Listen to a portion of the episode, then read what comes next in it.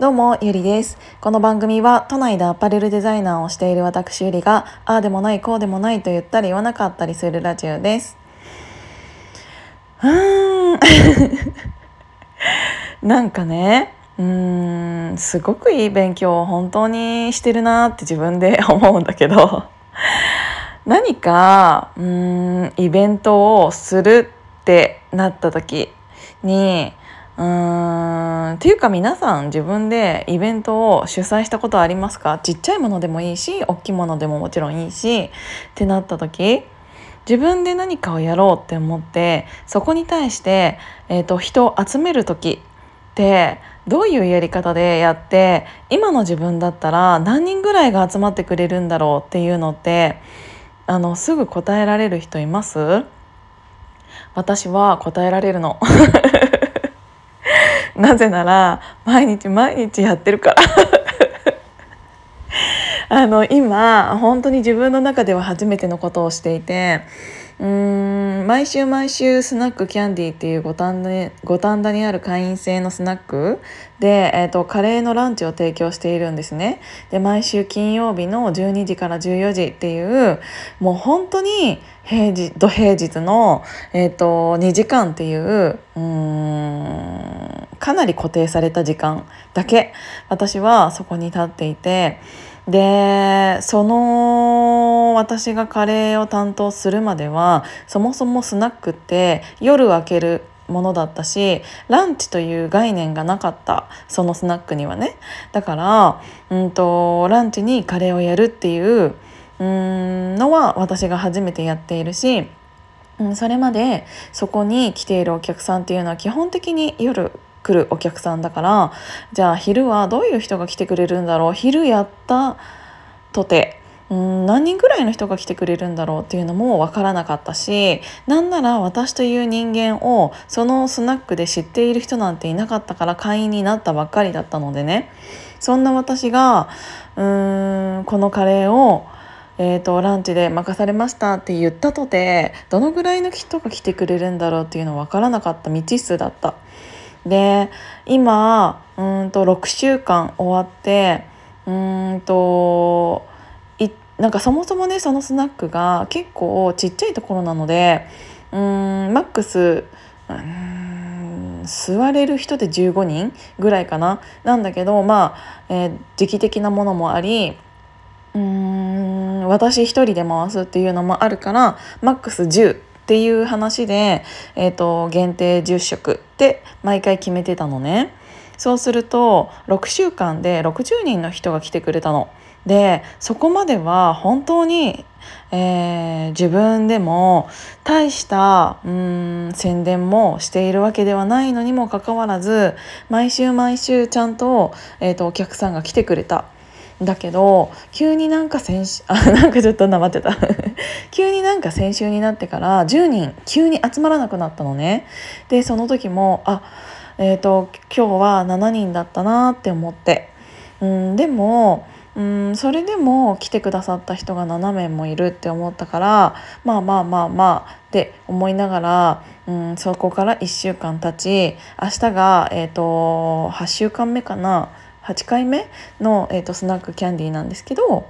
うん、ついに来てくれる人が今の時点で、えーと、3, 3, 3人になってしまった。でもうそれに対して今私は何ができるのかって思ってる。なんて言うんだろう今まで私が主催してきたものって結構単発のものだったの。うん、運動会だったら何月何日に運動会をやります。で運動会ってさ分かりやすいコンテンツじゃない？で行ったら何をするかっていうのは大体分かってる。でうんとその1年に1回っていうのもあるから人を集めることはできたその時は初めて主催したものだったとしても70人集まってくださったしかも東京都内からわざわざ茨城のつくばの方まで行ってっていううん大変さはあったもののそれでも70人の方が来てくださったっていうのは初めてやるイベントにしてはすごくうん大きなものだったって今考えたら思うんだけどね。でもたった1回のもの。で、うんと、その次の月にやったファッションショーも同じぐらいの値段。値段じゃない同じぐらいの人数。だいたい70人の方が来てくださって。それっていうのも自分のファッションブランドの、えーと、ファッションショーだけどうーん1回って決めてやったからそこに人が集まってくださることもできた。で分かりやすいコンテンツももちろんあったファッションショーっていうそれを見に行くっていうのがうんありました。うんでまあ今年に入ってその L 学園っていう学校を始めたりうん旅する T シャツプロジェクトっていうものを始めたり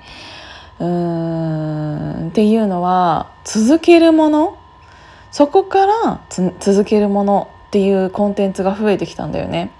でそのうちにこのカレーも来てでカレーに関しては毎週毎週っていうものがあるからうー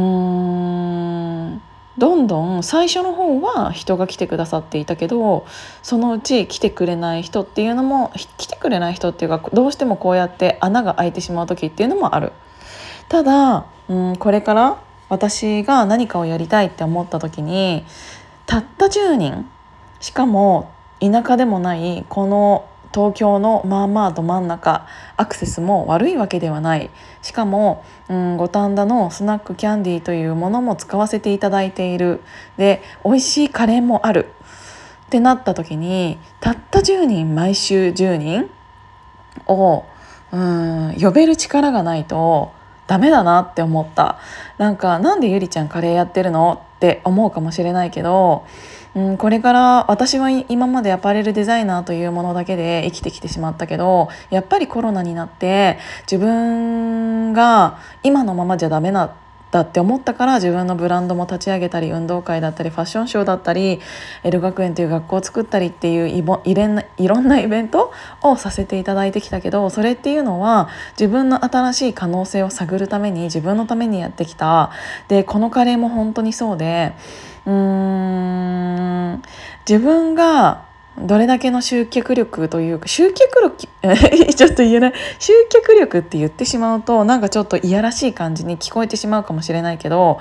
自分を応援してくれる人っていうのをどれだけ増やせるかっていうのってこれからの時代本当に大事なことだと思っていてでそれをいきなり何か、うん、一人でやるっていうよりも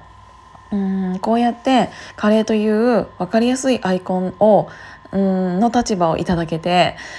ってなったらもうやらない理由はなかったんだよね自分がこのカレー本当に美味しいと思ったこのカレーで、えーと、どのぐらいの人を集められるのかってやってみないとわからないしうーんどうやったら人が来てくれるのかっていうのは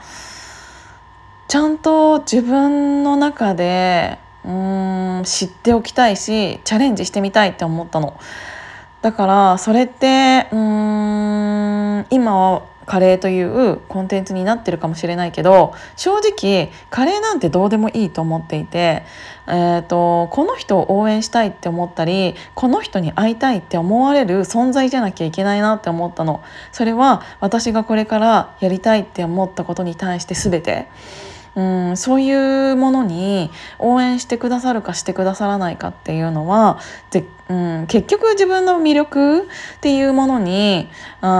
ながってくると思うから、うん、ここはやりきりたいなって思ってるの。うんでも本当にすごくいい勉強にもなっているしだからといっていつまでも私がこのタレカレーのランチの担当を任せていただけるかどうかなんてわからない。なぜかというと今までは集客ができていたけどこれからできるかどうかなんてわからない。今雲行きは怪しくなってきたよね。ってなったらどうやったらこれを続けられるかっていうのを考えたいしそのためにはいろいろチャレンジしてみたい。うん。毎週毎週会いたいって思われる人間って何なんだろうってすごくいろいろ考えていてまあこんなことを考えるだけでも勉強にはなっているんだけど本当に難しいなって思った。うんなんかちょっと気づくことがあったらまたここでもお話ししてみたいなって思ったし何か逆に気づくことがあれば教えてほしいなって思いました。今日も聞いていただいてありがとうございました。じゃあまたね。